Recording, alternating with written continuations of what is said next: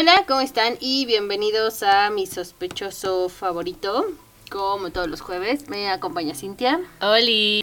Hoy nos vamos a ir hasta Oregón, donde un hombre cometió varios crímenes. Desde. Oregón hasta otros estados. Ah, yo dije otros países en muy, muy lejano o cosas así. No. Vamos a conocer la historia de Kaylee Sawyer. Debido a lo sangriento de este caso, se recomienda la discreción del oyente. El siguiente episodio puede contener descripción de violencia y abuso que algunos pueden encontrar ofensivos. Extremen precauciones en los escuchas menores de 12 años.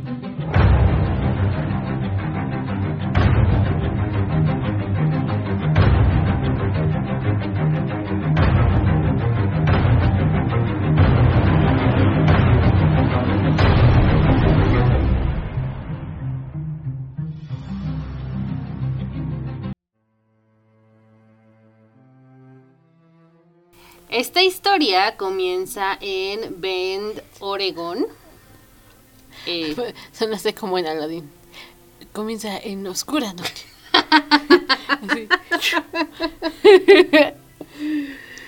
Sí, Bueno, sí, sí, ¿no? Bueno, Esta es una ciudad súper pequeña que está como justo en, en el centro de Oregón. O sea, puedes llegar, haces como la misma distancia de cualquier punto del estado a llegar ahí. ahí. Ah, es como el punto medio del estado. Completo, ajá.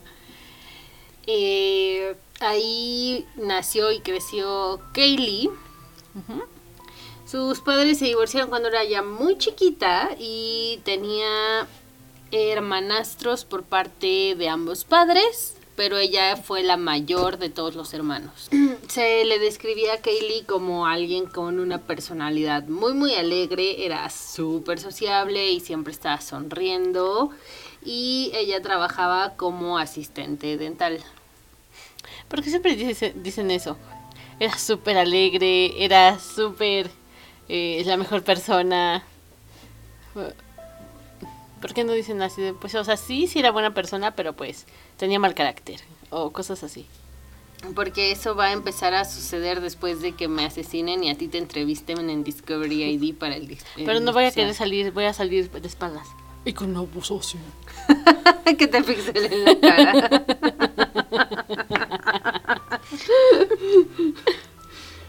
Pero sí, o sea, en general la gente dice eso. O sea, ¿por qué no Ay, dicen? es que era maravilloso y tal, o sea... y O sea, sí, a lo mejor- Probablemente sí. Era una maravillosa persona, pero a lo mejor así, pero tenía muy mal carácter. Y no sé, o era o sea, era buena amiga, pero no tan buena amiga, porque le pedías un favor y decía que no, o cosas así. Eso no te hace ser mala amiga, decir que no, un favor, a lo mejor no puedes hacerlo. O sea, sí, pero la gente a veces lo toma mal. Y O te sea, toman sí, como mal amigo. Pero si a lo mejor tu amigo te dice, hey, quiero que me hagas un favor, préstame 150 mil pesos. Güey, ¿de no, dónde? ¿de dónde te sacó ese sea, dinero? Me explico. Ajá. Para el 2016, Kaylee estaba viviendo con su novio, con quien ya llevaba dos años, que se llamaba Cameron. Ellos vivían muy cerca, de hecho vivían enfrente eh, de la Universidad Comunitaria de Oregon. De hecho, Kaylee estaba tomando unos cursos ahí, por eso decidieron Vivir cerca de vivir ahí. ahí cerca y era pues también era pues una zona céntrica para ella porque podía llegar al consultorio dental donde trabajaba. Dijo, perfecto, la mejor ubicación. ¿Qué más y además pedir? asumo yo que también era barato porque usualmente los departamentos en, en lugares universitarios son más barato. más baratos, más accesibles, Ah, de cierta manera. ¿no? Para el 23 de julio de ese año 2016, Kaylee estaba con sus amigas porque fueron a celebrar una despedida de soltera. Era un sábado por la noche y fueron a varios bares. O sea, como en el distrito de clubes nocturnos y así de la ciudad, fueron a varios lugares. Pasó la noche bebiendo y bailando con sus amigas, pues esas cosas que hacen las chicas cuando están de fiesta en una despedida de soltero. Nunca he ido a una. Yo tampoco creo que nunca he ido a una. Tengo amigas que se han casado, pero He ido a despedidas de soltero. Yo ni de soltero ni de soltera, como que meh. Porque tengo como tres amigas, mujeres, y ninguna se ha casado. Y de mis amigos hombres, como cuatro ya se casaron, uno ya se divorció, pero nunca fui a las bodas, solo fui a las despedidas de soltero. No, yo sí tengo amigas que se han casado, pero como que eso no, siento que no se da mucho aquí o no sé. O depende del tipo de persona que seas, porque Pues, yo no igual depende de lo que quieras, ¿no? Supongo. Pero yo, o sea, te digo, solo he ido a, a dos, tres despedidas de soltero. Y han sido de mis amigos. Y la verdad, más que despedida de soltero, es más bien como noche de chicos, porque no hay mujeres desnudas involucradas. o al menos fue la versión light porque yo fui, pero pues era como, "Eh, nos sentamos a, a comer alitas, beber cerveza, jugamos cartas. Cosas de chicos. puros, cosas de chicos. yo no fumé puro porque huele horrible y me ahogo, pero ellos fumaron puro. En general no fumen amigos, es horrible, es un hábito caro, maloliente y te hace daño a la salud. En algún punto de la noche, sus amigas notaron que Kaylee estaba bailando y coqueteando con un chico en el bar, que obviamente no era su novio. Obviamente, Pero igual no le prestaron tanta atención porque pues estaban enfiestadas y estaban bailando y realmente, o sea, no es como que Kaylee estuviera besándose con el chico, solo estaban bailando y coqueteando. digo que no estaba como tan chido, pero pues realmente no estaba haciendo algo. Completamente malo. Ajá. O sea, y más si, si estaba como borracha y así. Digo, no se justifica, pero no, o sea, pero a lo mejor como que en el calor de la noche, de la fiesta, aparte cuando la gente está así se ¿cómo se dice? se desinhibe, se más. desinhibe. Ajá. Y pues, Se le hizo fácil. Ajá, y, y seguramente sus amigas no la vieron como ni en peligro, ni así, ni te digo, besándolo, porque realmente ninguno intervino.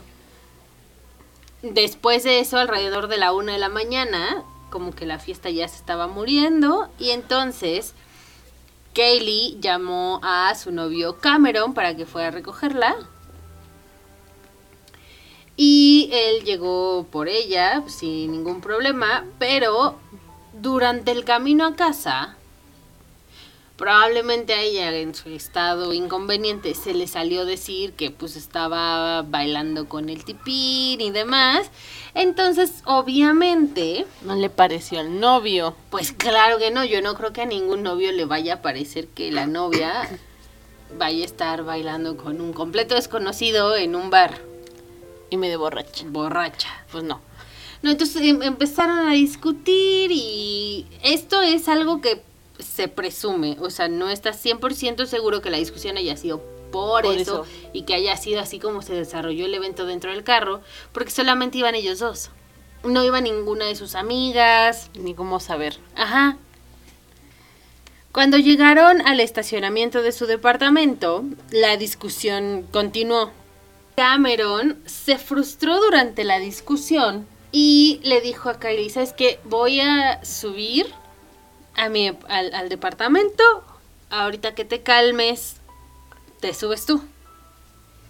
O sea, calmémonos y ahorita hablamos. Mira, mejor antes de que otra cosa suceda, antes de... Mira, mejor me despejo y demás. Entonces, el departamento era como una especie de mini casa porque era como planta baja y arriba había otra. Entonces, él subió y subió a la recámara y él asumió que Kaylee lo siguió. Pero pasaron unos 10, 15 minutos y ella no entraba, no subía, no oía ruido abajo y fue así como un momento. ¿Qué está pasando aquí? Entonces, él bajó y obviamente pues no estaba ya ni siquiera en el carro y empezó a mandarle mensajes de texto, a llamarla, a gritar por ahí para, pues oye, Pues se supone que estaba ahí. dónde está, tampoco me fui tanto tiempo, qué pudo haber pasado. Y como era pues la madrugada de un sábado en cerca de la Universidad Comunitaria Central de Oregón, pues sí había por ahí un poco uh, de, estudiantes, gente, pero igual también intoxicados, entonces pues como que tampoco podía acercarse a preguntarles como, hey, ¿no vieron una chica tal? De pronto ella le respondió un mensaje de texto y le dijo, mi teléfono está muriendo, adiós. Ese fue el último mensaje que salió del teléfono de Kaylee. El teléfono de pronto lo empezó a mandar a buzón porque él seguía insistiendo, seguía llamando. Pues sí, o sea, porque se supone que estaban en casa. Él en ese momento alerta a la familia de Kaylee, oigan, pasó esto, discutimos, ahora no me contesta, Y no la encuentro. Eh, en general eso no le no le preocupó muchísimísimo en ese momento porque eh, antes en discusiones pasadas que habían tenido Kaylee salía y como que daba una vuelta se despejaba y regresaba Entonces dijo, ah, pues lo mismo. pero en las otras ocasiones sí le contestaba el teléfono entonces esto sí de pronto empezó a, a alertar pues de, todo "Mm, no Un momento. Entonces, bueno, pues alertó a la familia de Kaylee para decirles como, oigan, si de pronto llega, por favor, solo avísenme que está bien. O sea, Normal. sí. Pero conforme pasó la mañana del domingo, nadie había sabido nada de Kaylee. No nadie se había comunicado con Kaylee, nada. Entonces empezaron a llamar a sus amigas con las que estuvo en la fiesta. A ver si regresó con alguna de ellas. Nadie tampoco sabía nada de ella.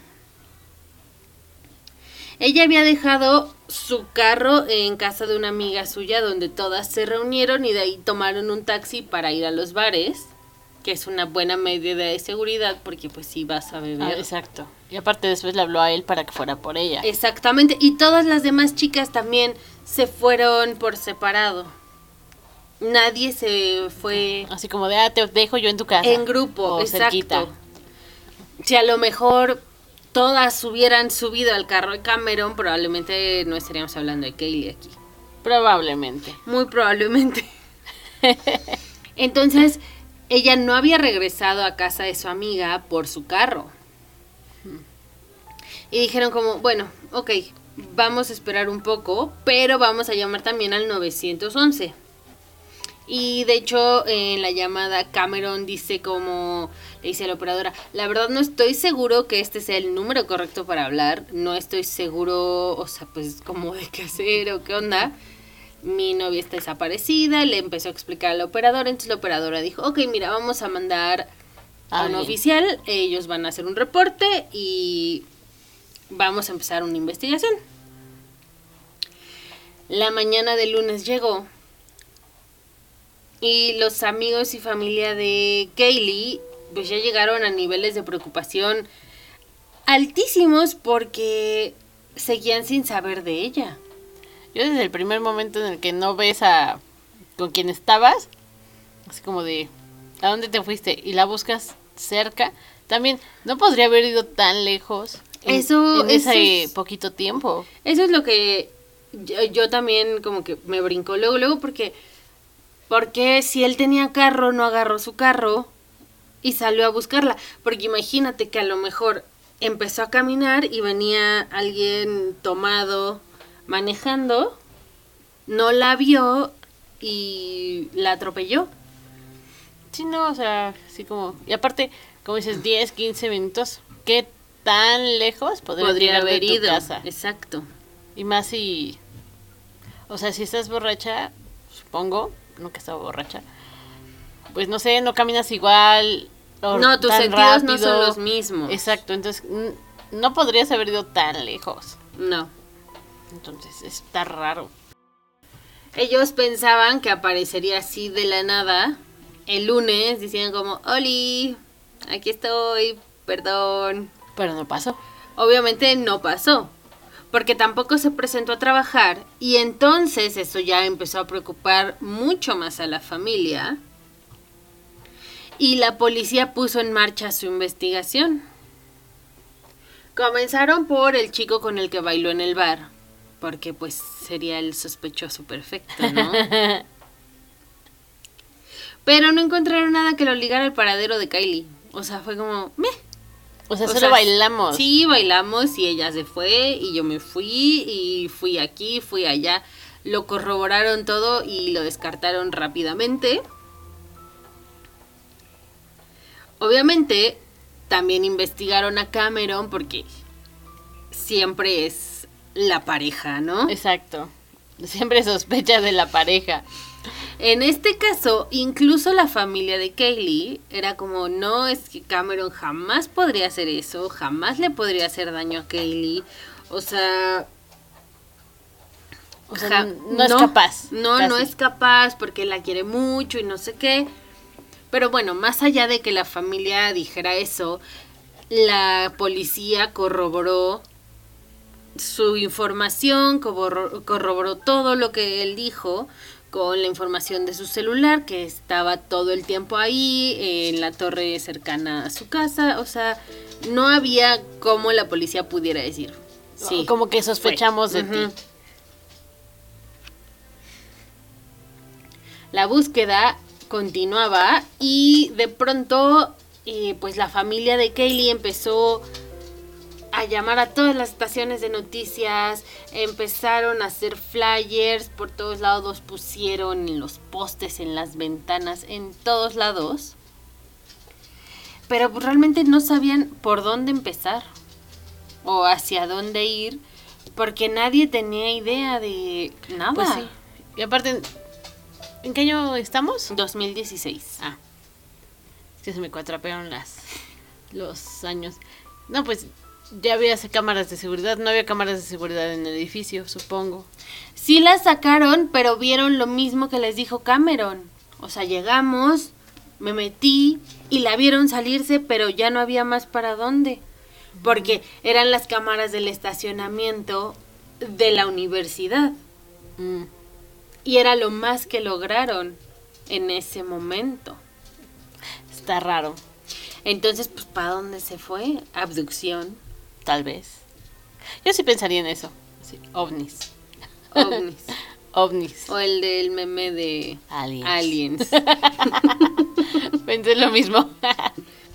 tal vez entró en el multiverso. Probablemente. Doctor Strange salió de algún lado y dijo... Y le abrió un portal.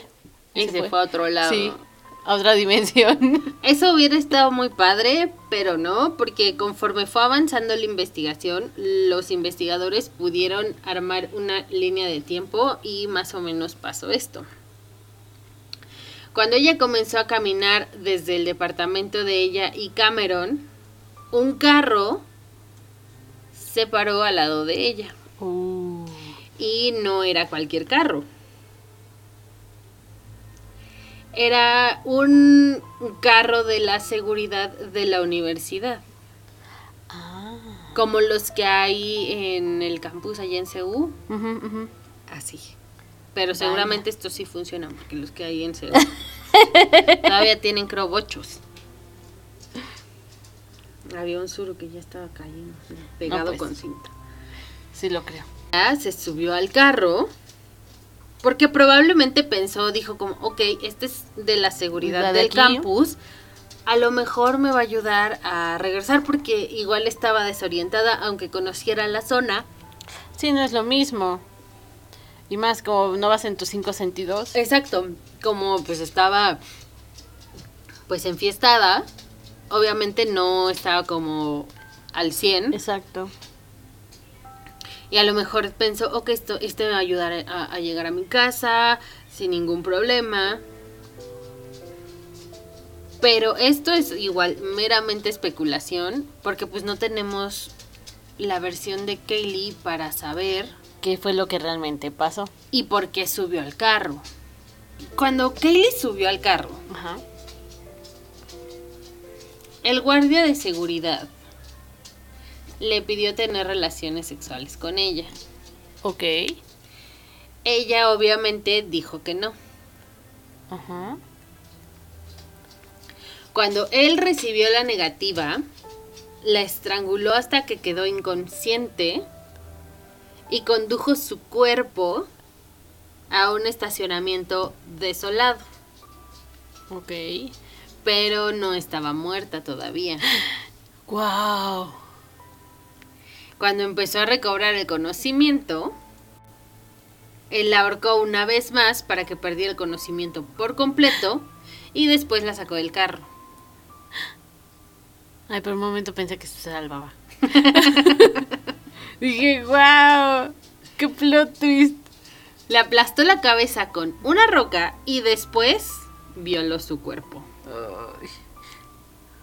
Pero eso no fue Amigos, todo. si les dicen que no es no y ya, punto. Sí, o relájense. sea, no es no, de verdad. Hay gente que está dispuesta a tener sexo, sí, pero no, tal vez no toda. Y no, no tiene a lo mejor nada que ver con ustedes. A lo mejor ustedes son bastante atractivos, pero... O lo que sea, por la razón que sea. Otra persona es como... O simplemente a la otra persona no le gusta tener sexo ya. Eh, Sí, exacto, y eso también está bien. Así, no, no me gusta, gracias. Sí, Bye. no, gracias. Gracias, pero no gracias. Y tampoco es de, ay, me dijo que no, déjame cambiar tu, tu, tu opinión. No, no, Pues simplemente no y no. no. Y también va para va, las chicas. De los dos lados. O sea, o sea, si un chico dice que no, es no. Exacto. Punto. Punto. No se toca a la gente sin su consentimiento. Exacto. Cuando él se dio cuenta que Kaylee se seguía moviendo, después de ahorcarla dos veces, Y pegarle, pegarle con, con, una piedra. roca y violarla, ella seguía viva. Wow. Yo que, bueno, es que estás muy inconsciente y más si está súper ebria. Pues, dice, ya no, ya no me muevo, ¿no? Para que piense que estoy muerta, bueno, no sé. Pero es que a veces también es una reacción involuntaria de los músculos. pues sí, también. Entonces, pues ya no puedes mucho controlar tu cuerpo cuando ya estás en ese Estado. en ese estado.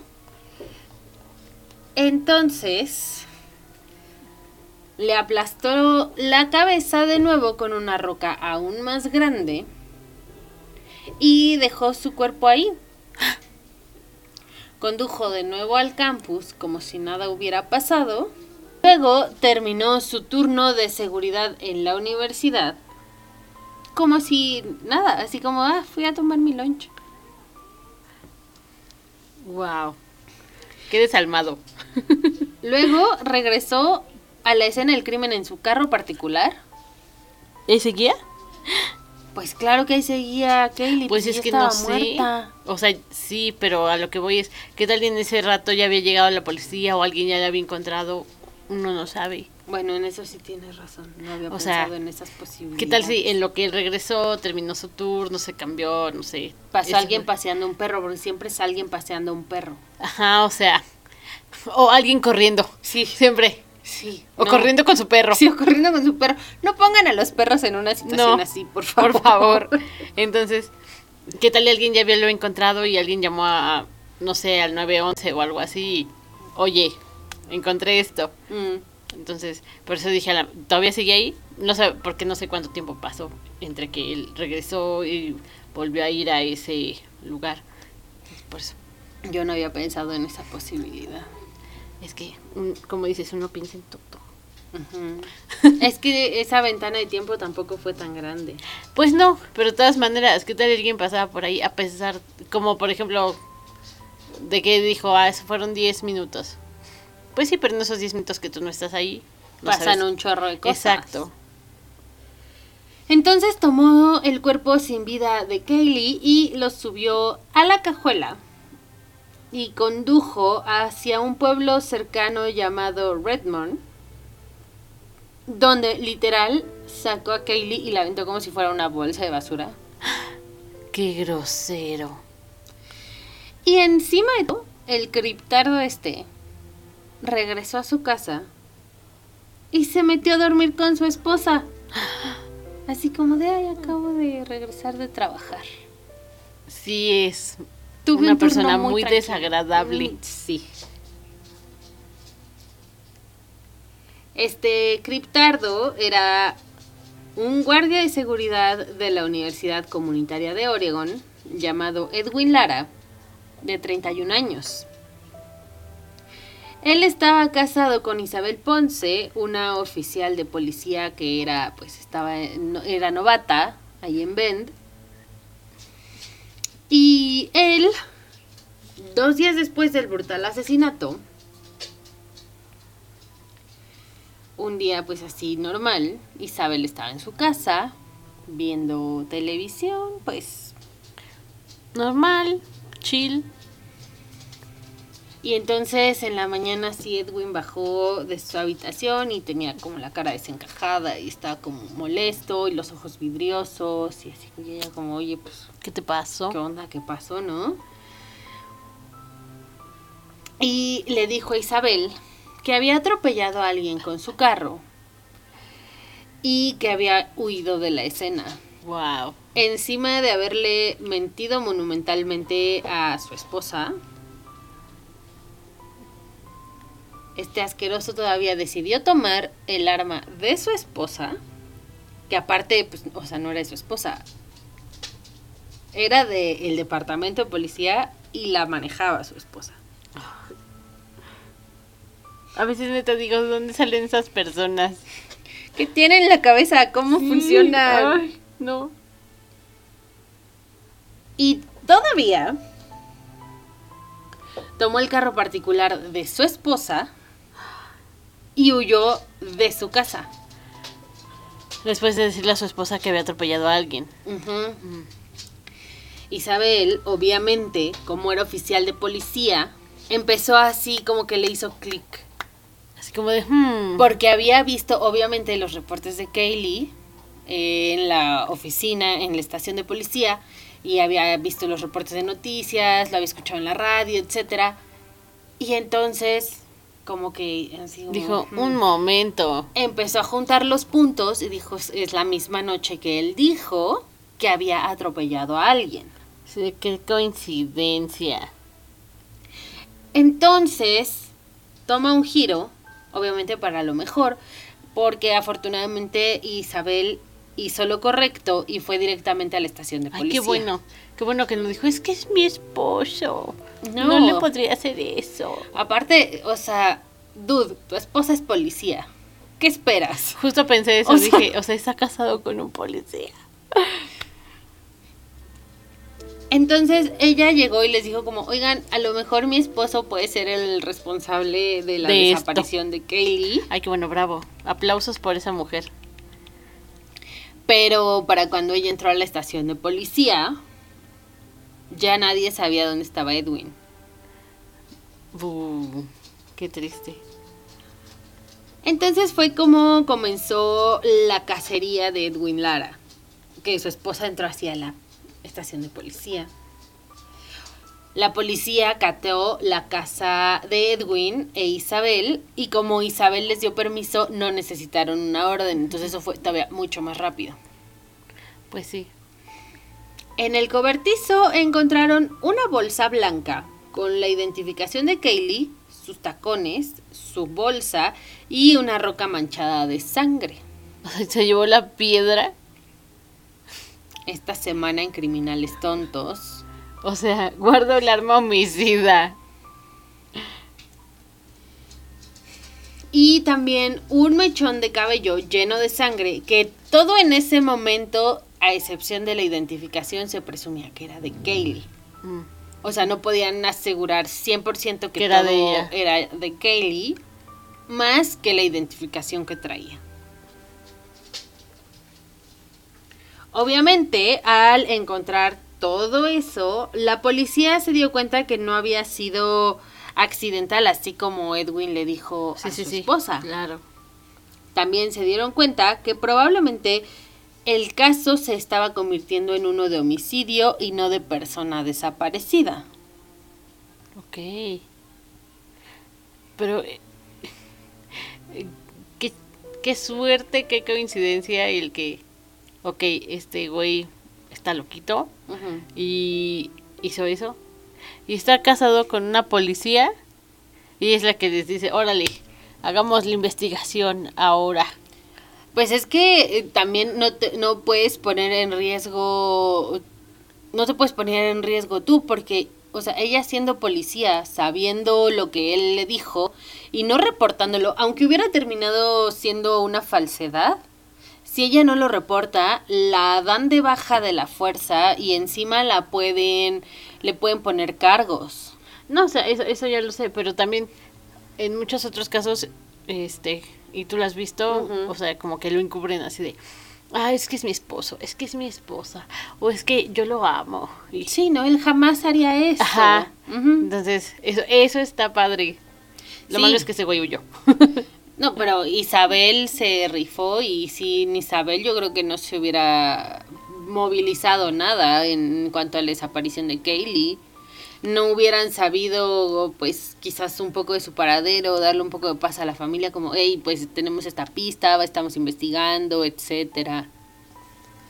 Pero también, como no tenían un cuerpo, no sabían si sí estaba desaparecida, si no estaba desaparecida, si a lo mejor no lo que le dijo a su esposa era cierto o no. O sea, como que estaban en ascuas. A lo mejor igual también eh, él se dio cuenta y regresó y Kaylee seguía viva y la traía en el carro, en la cajuela, o sea, no sabían. Podía como ser de todo, por así decir, mientras ellos no supieran o no apareciera el cuerpo. Exacto. Nadie sabía dónde estaba Edwin, ese era el problema. Pero al menos la bola de la investigación ya estaba rodando. Corriendo. O sea, ya con algo ya tenían, ya estaban ahí, o sea, mínimo ya sabían como hacia qué dirección moverse, que no tenían eso antes. Conforme avanzó la investigación, los detectives descubrieron que el día que Edwin huyó de casa con el arma de su esposa, él se fue hacia Salem, Oregon. No fue al Museo de la Bruja, Yo dije, ¿fue, ¿fue a cazar brujas acaso? no fue a la Casa de la Bruja, no fue a las tiendas de brujería, Lo dudo mucho. no, no fue una visita turística, digamos. Sí, sí, sí. Él estaba ya así en estado frenético, desbocado, y estaba buscando a su siguiente víctima. Quien fuera, eso no le importaba. Hombre, mujer, quimera, niño, perro, gato, lo que fuera. Ella estaba descontrolado. Así le salía espuma De de, la la, boca. boca. y los ojos tenían espirales de colores como en las caricaturas. Entonces, fue cuando Andrea Mays iba saliendo de su trabajo como res- representante de servicio al cliente en T-Mobile. Se subió a su carro y está ahí sentada, prendió el carro, pues en lo que, pues como que se desestresaba el trabajo, viendo el teléfono, acomodando el espejo y las cosas que haces antes como de arrancar. Y de la nada sintió como alguien se subió al asiento del copiloto y era Edwin. Gente, ¿quién deja abierto su coche en cuanto se sube? Se- Lo cierras. Sí, no manchen, neta. Lo cierras. Lo cierras porque siempre, siempre, siempre hay alguien en el asiento trasero o se te sube alguien. No, ciérrenlo. Exacto, cierras. Ciérrenlo. Cierras. Te subes, lo cierras. Punto. Ya. Aunque estés esperando a alguien, ya cuando llegue la otra persona que te toque el vidrio, que se esté seguro que sea quien estás esperando y, Y ya. le abres en cuanto se suba. Cierras. Entonces Edwin se subió al carro de Andrea con una pistola en la mano, apuntándole directo al rostro. Y ella así como, oye, wow, tranquilo wow, viejo. Para, sí. Y entonces al principio ella no sabía qué hacer, estaba como, pues obviamente súper shock, confundida. sí. Y él le dijo, conduce hacia el sur, vamos hacia California, conduce hacia el sur. Y ella como, ok, Sí, está bien. tranquilo. Entonces eh, empezó a conducir, ella trataba como de mantenerse calmada, de no demostrarle tanto miedo. Y entonces en algún punto en la carretera, Edwin le dijo que acababa de matar a alguien y que iban a ir a California porque él ahí tenía familia que lo podía ayudar, lo podía proteger. Supongo que era mentira. Eso no lo sé. Mm. No estoy 100% segura que realmente llegando a California él tuviera un plan. Ok, ok. Yo no sé si realmente tenía familia allá o amigos o realmente alguien que le pudiera ayudar o simplemente Lo invento. California es lo más lejos que hay de aquí, entonces California. Dijo, vamos. Vámonos. De pronto se desesperó porque Andrea no iba conduciendo tan rápido. Hicieron un intercambio de asientos, pues ahora sí que más a fuerzas que porque Andrea estuviera cansada y no quisiera conducir, porque Edwin estaba desesperado porque iba camina- manejando muy muy lento.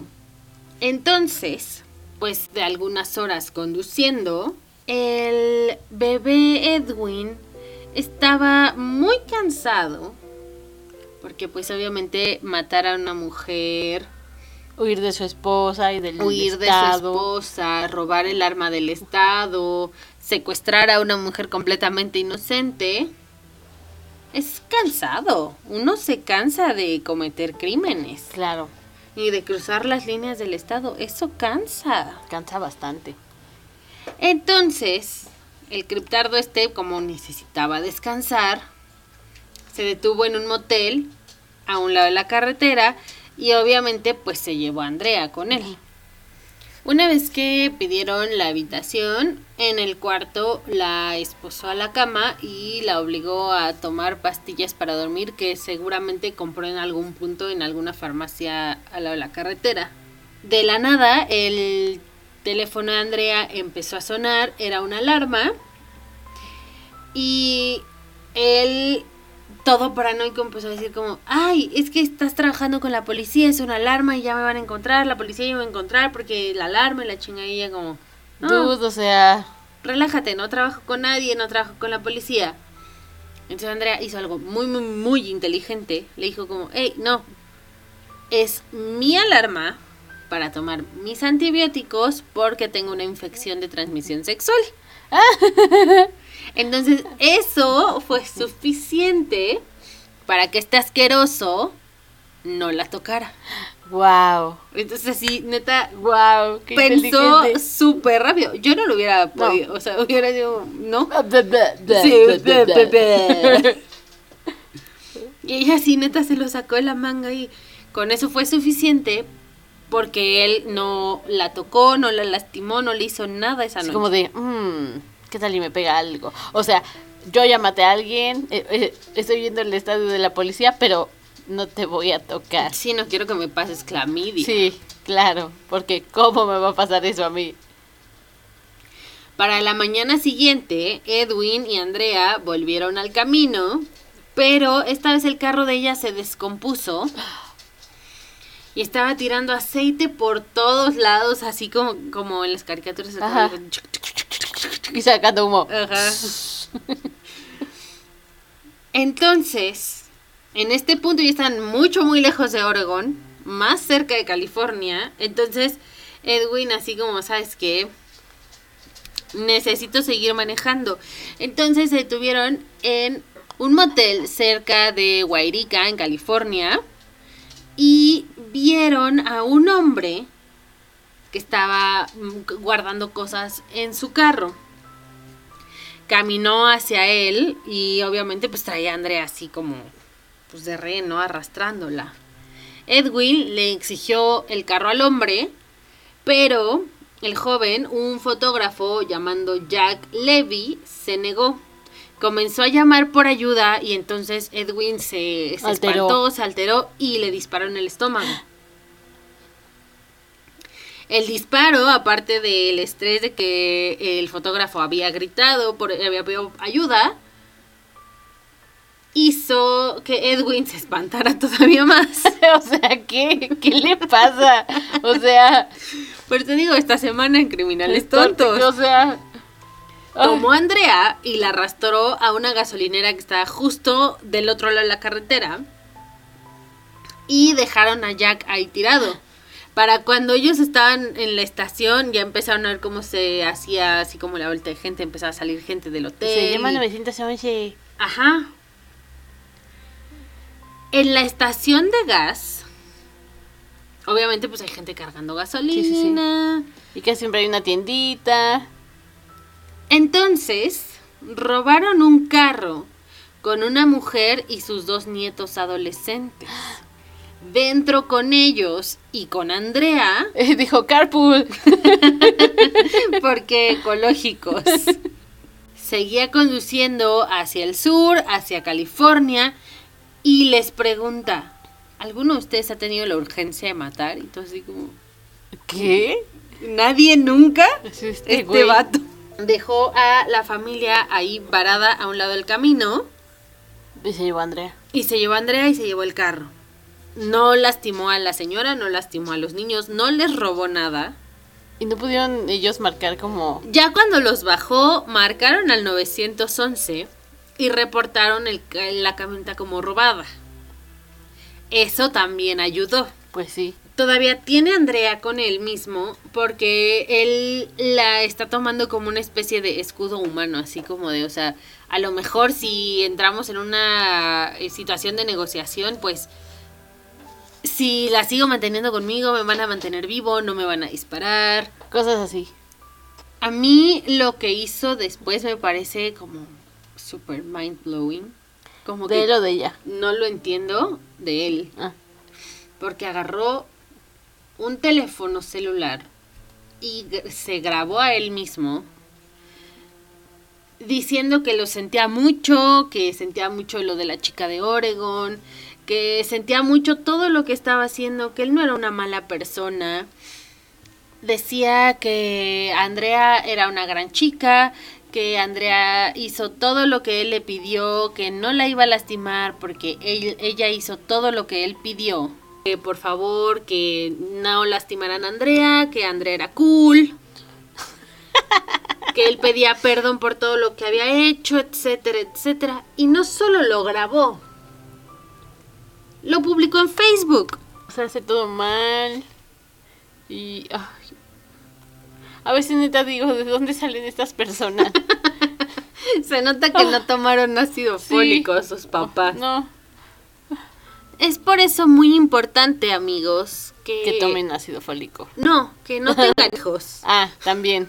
Les pueden salir así. Y luego sus hijos van a terminar en este espacio.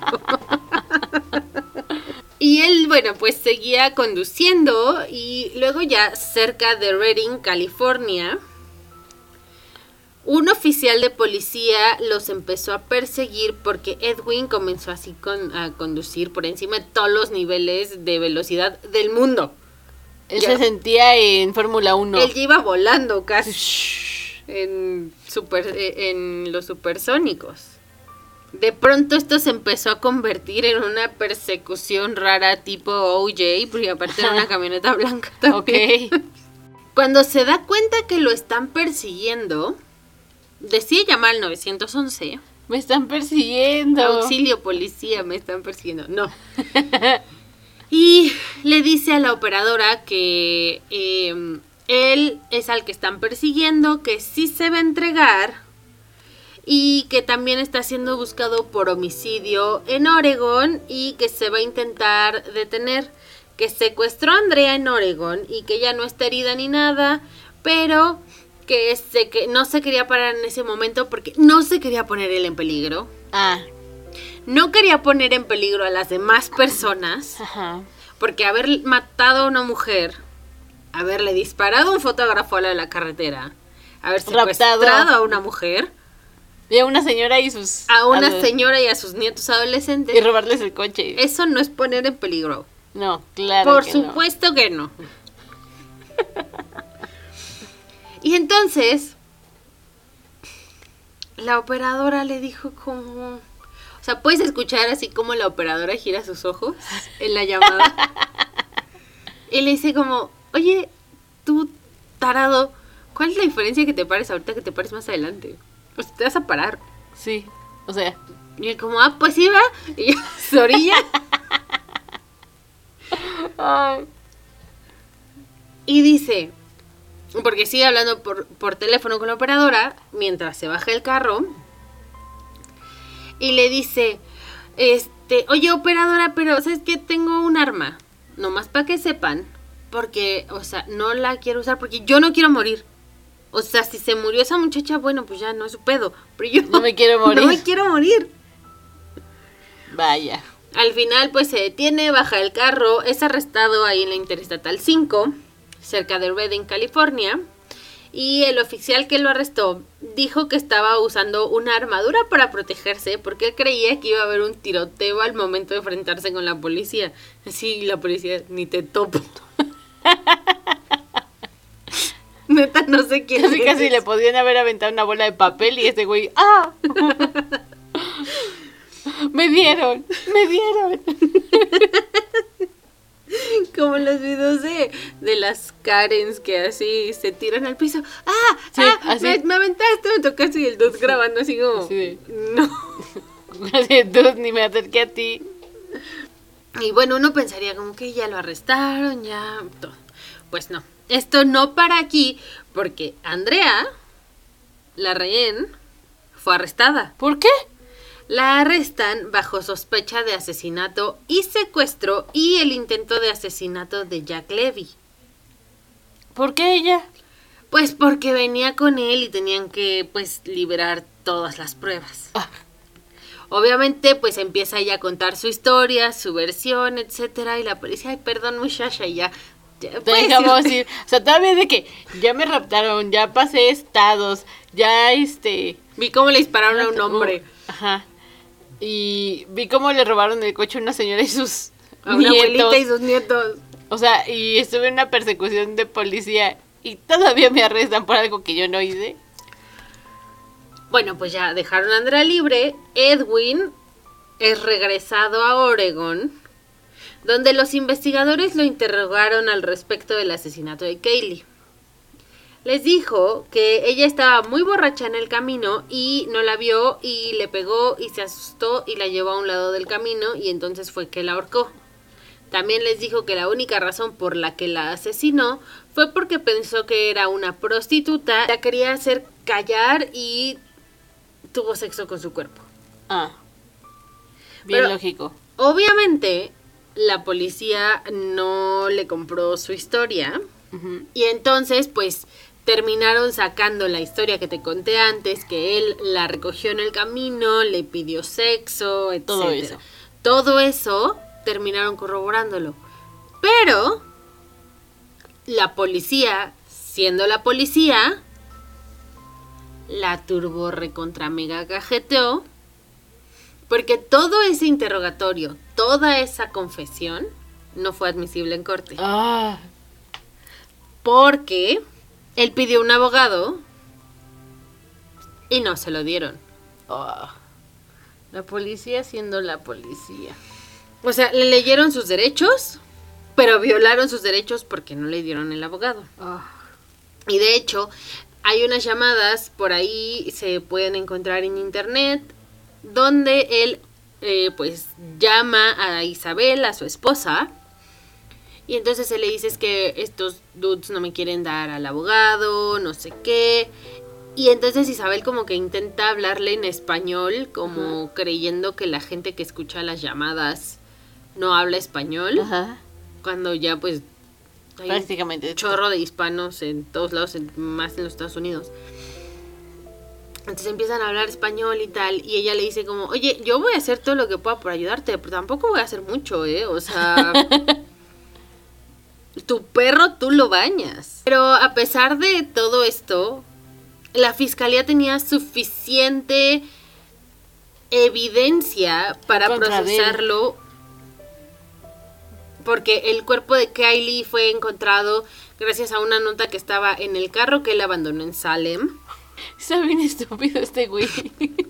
La nota solamente tenía escrito el número 8700, lo escribió tres veces y la verdad no sé con qué superpoder policíaco lo decodificaron.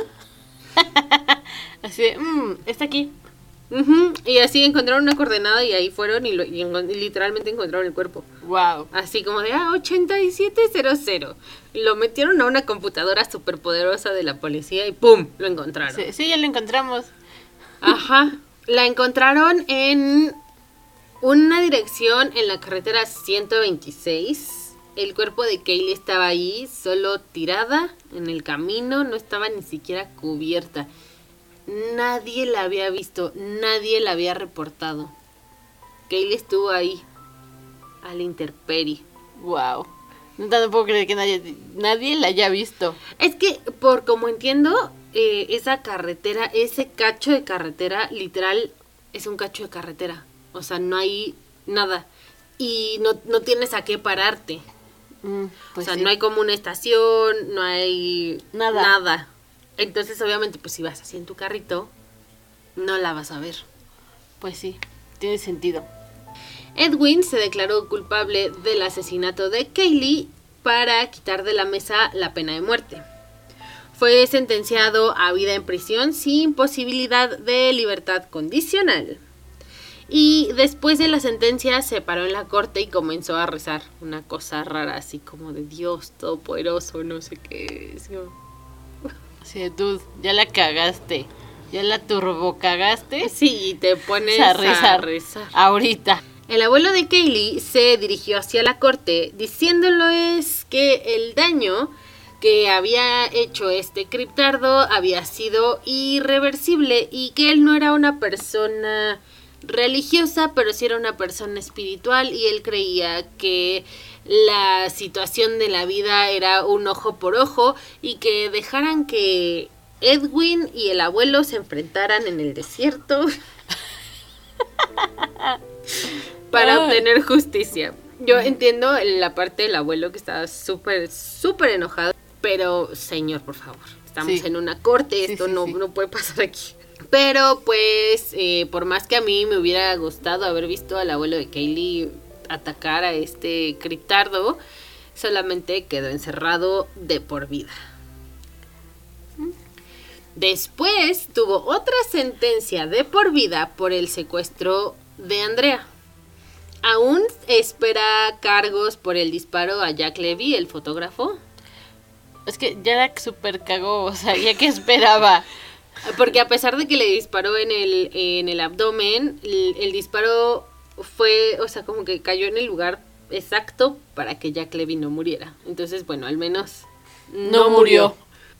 Y también por el robo agravado de vehículo de la, La señora. señora. y sus nietos, pero es altamente probable que nunca, nunca, nunca, nunca reciba cargos o sentencia por esto. Por lo de Kaylee.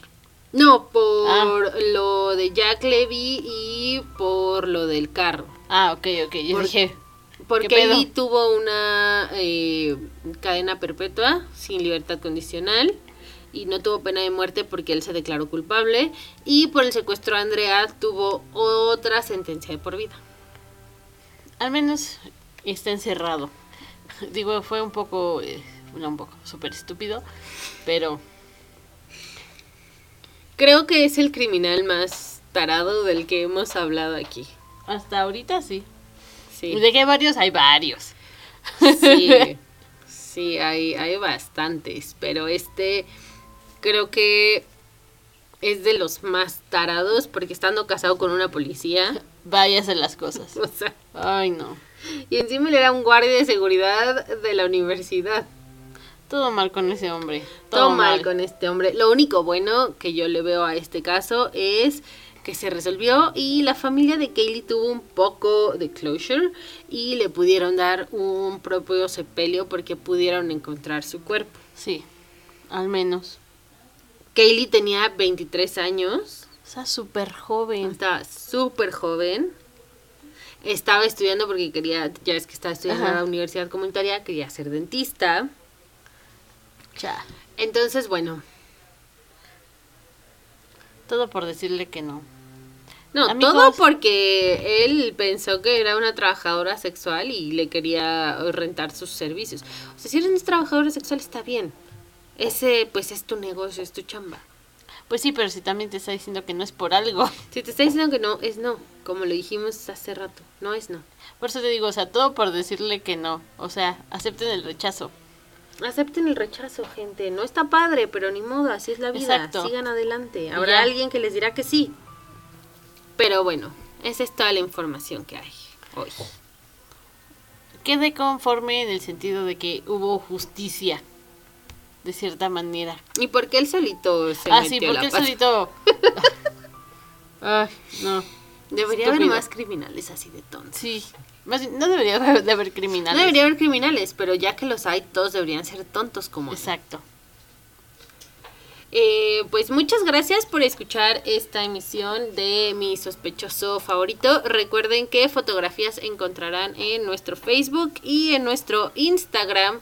Nos encuentran como mi sospechoso favorito. Síganos, denos like. Y también no olviden darle seguir y o suscribir en donde quiera que nos escuchen. Y recuerden que tenemos una cita aquí el próximo jueves. Hasta la próxima. Bye.